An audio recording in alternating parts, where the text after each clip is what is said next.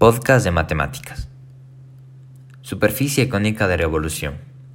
Es aquella que es generada por una curva plana que gira alrededor de una recta fija que está ubicada en el mismo plano de la curva. Cuando se hace girar una recta alrededor de una recta fija, la superficie generada es un cono circular recto denominado como superficie cónica de revolución. Sección cónica. Es una curva que se obtiene al interpretar un plano con una superficie cónica de la revolución. A continuación, un chiste. Y el aviso de la escuela decía, se buscan conos para clases sobre secciones cónicas. Pero yo pensé que eran solo teóricas. Por suerte existe el pegamento instantáneo. Cónicas degeneradas. Cuando el plano pasa por el vértice del cono, se obtienen las cónicas degeneradas que pueden ser un punto, una recta o dos rectas secantes. La circunferencia.